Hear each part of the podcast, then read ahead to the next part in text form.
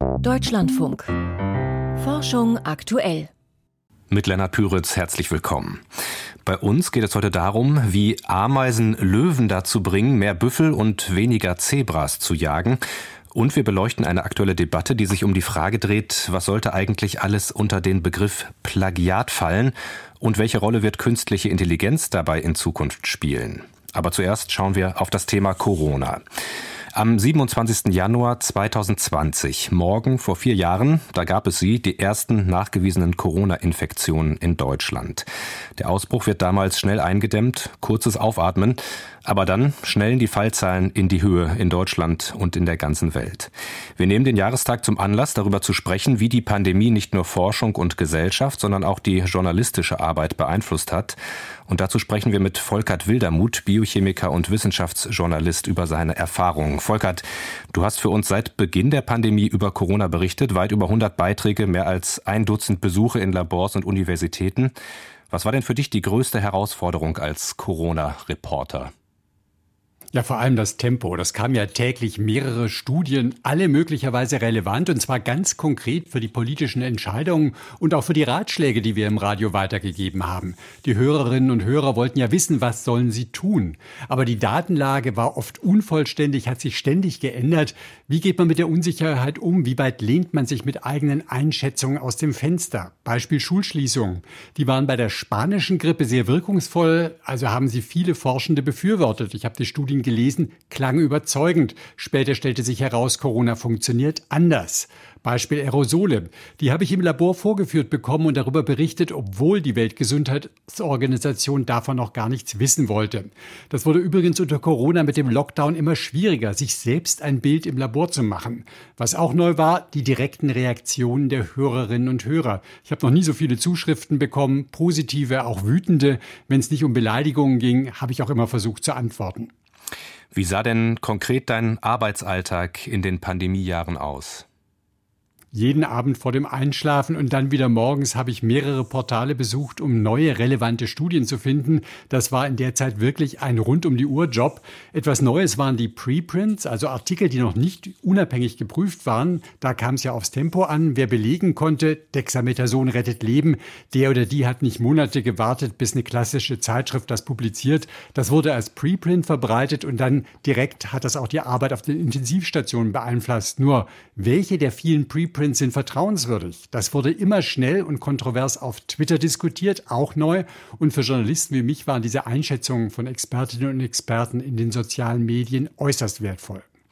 Vieles hat sich allerdings auch nicht schnell einschätzen, nicht schnell klären lassen. Immer wieder mussten Einschätzungen auch revidiert werden, weil es eben neues Wissen gab, dazu Streit, Kontroversen, zumindest Vielstimmigkeit in der Wissenschaft selbst. Wie bist du denn damit umgegangen? Ja, dass sich jeder und jede zu Wort melden konnte, das hat wirklich zu einem Durcheinander der Stimmen geführt und das war nicht immer einfach zu sortieren. Da muss man auch wissen, nicht jeder Virologe kennt sich unbedingt mit Coronaviren aus. Und als Journalist finde ich natürlich auch Kontroversen spannend und deshalb bin ich zusammen mit anderen Medien vielleicht auch zu sehr auf Einzelmeinungen eingegangen. Im Rückblick hätte man vielleicht doch mehr noch den Konsens betonen sollen. Umgekehrt, es gab ja auch die offiziellen Stellen, Weltgesundheitsorganisation, Robert Koch Institut, die haben einen guten Job gemacht gemacht, aber manchmal waren sie auch schwerfällig. Bestes Beispiel wieder diese Virenausbreitung über Aerosole. Da wurde viel zu lange gezögert, vielleicht auch, weil die Konsequenz ja gewesen wäre, FFP2-Masken für alle zu einem Zeitpunkt, wo es noch nicht mal genug für die Kliniken gab. Also ich musste auch meine Einschätzungen manchmal revidieren, aber dass man sich aufgrund neuer Daten anders orientiert, gehört auch zum normalen wissenschaftlichen Erkenntnisprozess. Jetzt hat die Pandemie ja neue Perspektiven geliefert, zum Beispiel auf langfristige Folgen von Infektionskrankheiten, Stichwort Long-Covid, auf Impfstoffentwicklung und auf die Pandemieprävention generell. An welchen Punkten hat sie denn auch deine Einschätzung verändert oder ja neu sortiert? Also ganz sicher bei Long-Covid und anderen postviralen Syndromen, die hat man ja vorher im Grunde gar nicht beachtet und die hat jetzt die Pandemie wirklich in den Fokus gerückt. Ein anderer Aspekt, der mir besonders wichtig ist, ökonomische und soziale Faktoren. Die haben bei Corona eine große Rolle gespielt, in Deutschland, weltweit. Und dazu habe ich auch viel recherchiert. Beispiel, das alle kennen, Afrika hat viel zu spät Impfstoffe erhalten. Jetzt sollen dort Produktionsstätten entstehen. Da werde ich am Ball bleiben. Ansonsten bin ich aber auch wirklich froh, dass ich wieder über andere andere Themen berichten kann, die auch spannend sind, aber bei denen der Druck nicht ganz so hoch ist. Und was die Berichterstattung selbst betrifft, Corona hat gezeigt, wie wichtig es ist, nicht nur über Ergebnisse zu sprechen, sondern auch über die Unsicherheiten, über mögliche Sackgassen, damit am Ende dann auch die Menschen am Radio besser einschätzen können, was ist eine Studie eigentlich wert. Morgen vor vier Jahren gab es den ersten Corona-Fall in Deutschland. Wie die Pandemie Wissenschaft und Wissenschaftsjournalismus beeinflusst hat, dazu haben wir mit Volkert Wildermuth über seine Erfahrungen gesprochen. Vielen Dank. Ameise und Löwe, das sind sehr ungleiche Tiere, allein schon was die Größe angeht. Aber Ökosysteme sind komplexe Verflechtungen, in denen auch sehr kleine Arten riesige Veränderungen anstoßen und bewirken können. Ein Beispiel dafür stellt ein Team in der aktuellen Ausgabe des Fachjournals Science vor. In Kenia sorgt eine eingeschleppte Ameisenart dafür, dass Löwen ihr Beuteschema verändern. Christine Westerhaus mit den Einzelheiten über diese ökologische Kettenreaktion. David gegen Goliath. Diese Geschichte kommt einem sofort in den Sinn, wenn Corinna Riginos von der Universität von Wyoming erzählt, wie sogenannte Crematogaster-Ameisen Akazienbäume gegen gefräßige Elefanten verteidigen. When you wenn die Elefanten Blätter von den Akazien fressen wollen, kommen die Ameisen angerannt und sind sehr aggressiv. Sie klettern in den Rüssel der Tiere und beißen dort in die weiche Haut. Außerdem produzieren die Ameisen einen sehr unangenehmen Geruch. Damit vertreiben sie Elefanten oder auch Giraffen und verhindern damit, dass sie vom Baum fressen. because of those ants that are swarming at them. Dafür, dass die Ameisen die Akazien gegen Fraßfeinde verteidigen, bekommen sie von den Bäumen als Gegenleistung Nektar. Doch in vielen Teilen Afrikas ist diese Symbiose zwischen den Crematogaster-Ameisen und Akazienbäumen in Gefahr. Denn eine invasive Ameisenart, die auch Dickkopfameise genannt wird, breitet sich dort aus und vertreibt die Beschützer der Pflanzen. Und das führt dazu, dass mehr und mehr Elefanten die Bäume kahl fressen und damit zum Absterben bringen. Wir haben gesehen, dass die Zahl der Akazienbäume in Gegenden, in denen sich die fremde Ameisenart ausbreitet, sehr schnell dezimiert wurde. Und wir hatten die Vermutung, dass sich das darauf auswirken würde, wie Zebras und andere Arten diese veränderte Landschaft nutzen und dass es auch Konsequenzen hat für diejenigen, die diese Tiere jagen. Löwen beispielsweise nutzen Bäume als Versteck, um von dort aus Jagd auf Zebras zu machen. Um die Folgen für diese Räuber-Beute-Beziehungen zu untersuchen, verglichen die Forschenden Gebiete in der kenianischen Savanne, in denen sich die invasive Ameisenart bereits ausgebreitet hatte, mit Regionen, in denen das noch nicht der Fall war. Dabei zeigte sich, dort, wo die neue Art die natürlich vorkommenden Ameisen vertrieben hatte, änderten die Löwen ihr Beuteschema. Wir haben gesehen, dass Löwen in Gebieten, die von den invasiven Ameisen befallen waren, weniger Zebras töteten. Die veränderte Landschaft brachte die Löwen dazu, mehr Büffel anstelle von Zebras zu jagen. Was überrascht, denn Büffel sind keine leichte Beute. Sie sind sehr stark und es ist schwierig, sie zu töten.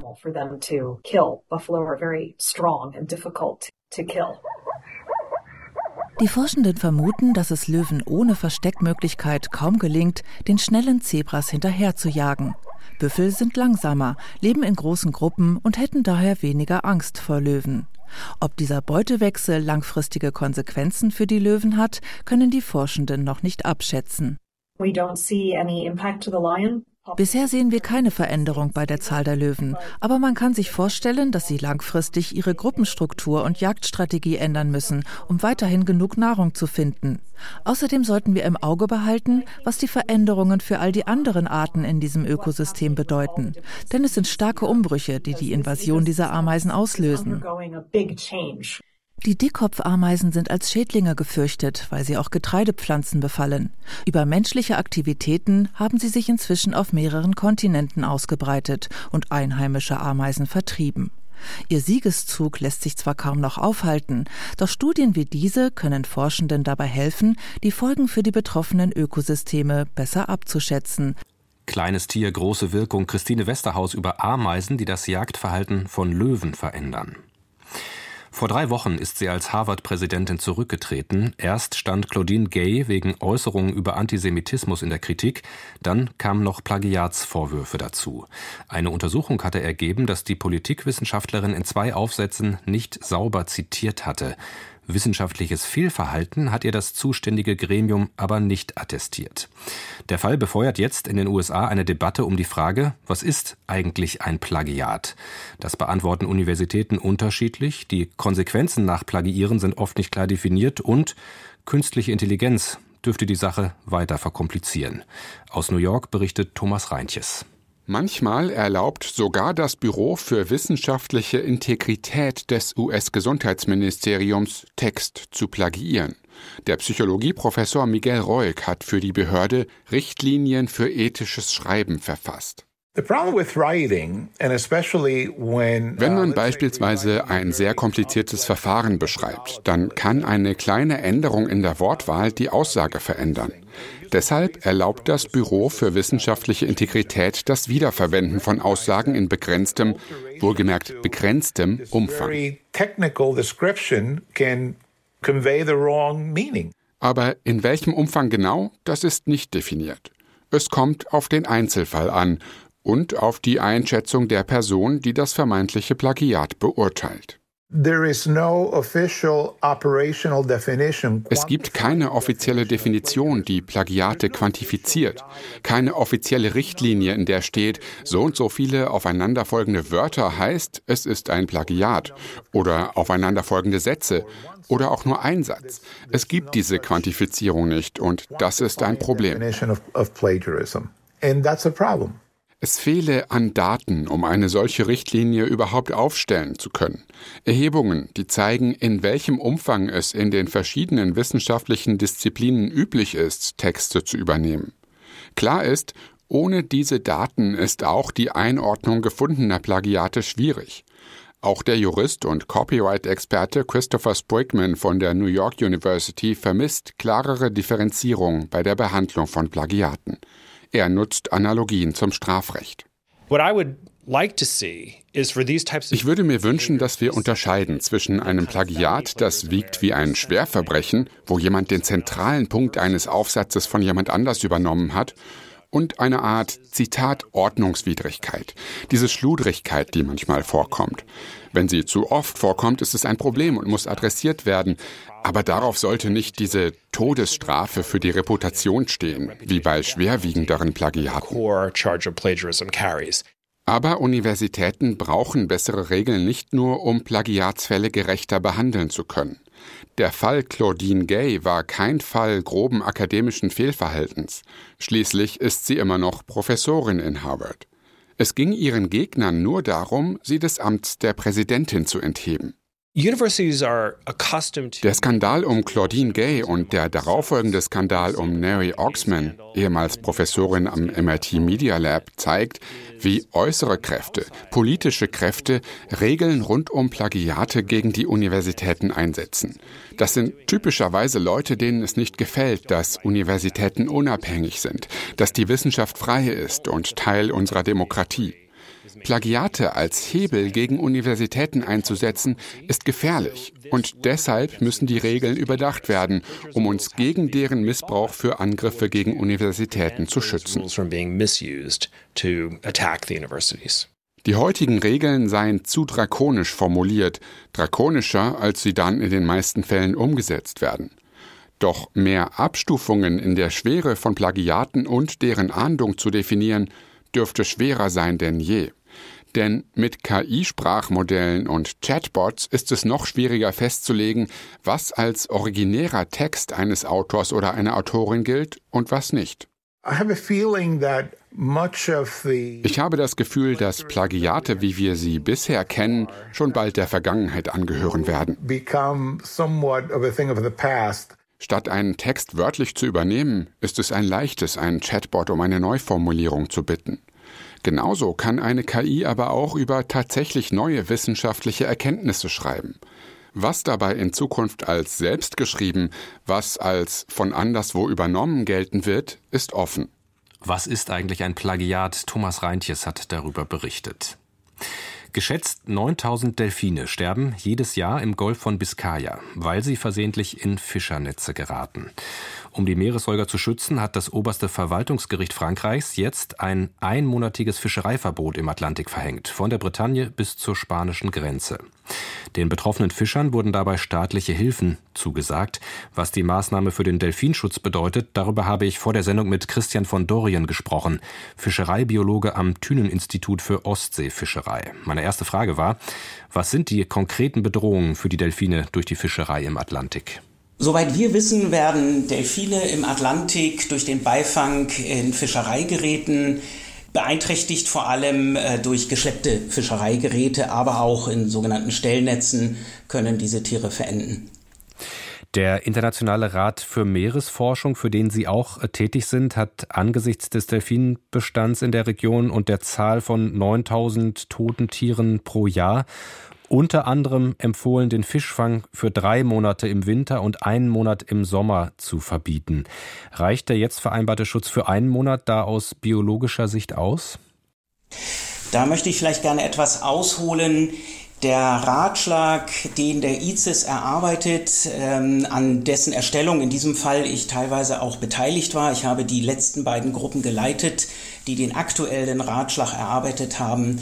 Da ist es immer unser Ziel, auf Basis der vorhandenen Daten mehrere Empfehlungen abzugeben, mehrere Möglichkeiten aufzuzeigen und dabei auch immer wieder klarzumachen, mit welchem jeweiligen Risiko diese Empfehlungen verbunden sind, und zwar Risiko für das Erreichen des eigentlichen Schutzzieles, also hier die Beifänge so weit zu verringern, dass die Population der Delfine nicht mehr bedroht ist. Was waren dann die anderen Szenarien oder Empfehlungen, die Sie da angegeben und erarbeitet haben? Wir haben auf Basis der uns vorliegenden Zahlen, die teilweise aber auch leider sehr ungenau sind, haben wir verschiedene Szenarien angenommen und auch Ziele des Schutzes. Wie stark will man die Tiere schützen und welches Risiko sind wir als Gesellschaft bereit zu tragen, um das Aussterben dieser Delfine zu verhindern, und zwar durch den Beifang zu verhindern. Dort gibt es also verschiedene Möglichkeiten. Und äh, wir haben zum Beispiel empfohlen, den gesamten Fischereiaufwand insgesamt um 40 Prozent äh, zu reduzieren. Wir haben empfohlen, jeweils die Fischerei in bestimmten Zeiträumen im Jahr, wo wir wissen, dass sehr hohe Beifangraten auftreten, zwischen ein, zwei oder bis zu vier Monaten zu schließen. Und wir haben Maßnahmen empfohlen, dass zusätzlich sogenannte Pinger in den Netzen eingesetzt werden. Das sind Geräte, die laute Geräusche aussenden und auf die Weise verhindern sollen, dass die Delfine in die Netze hineinschwimmen.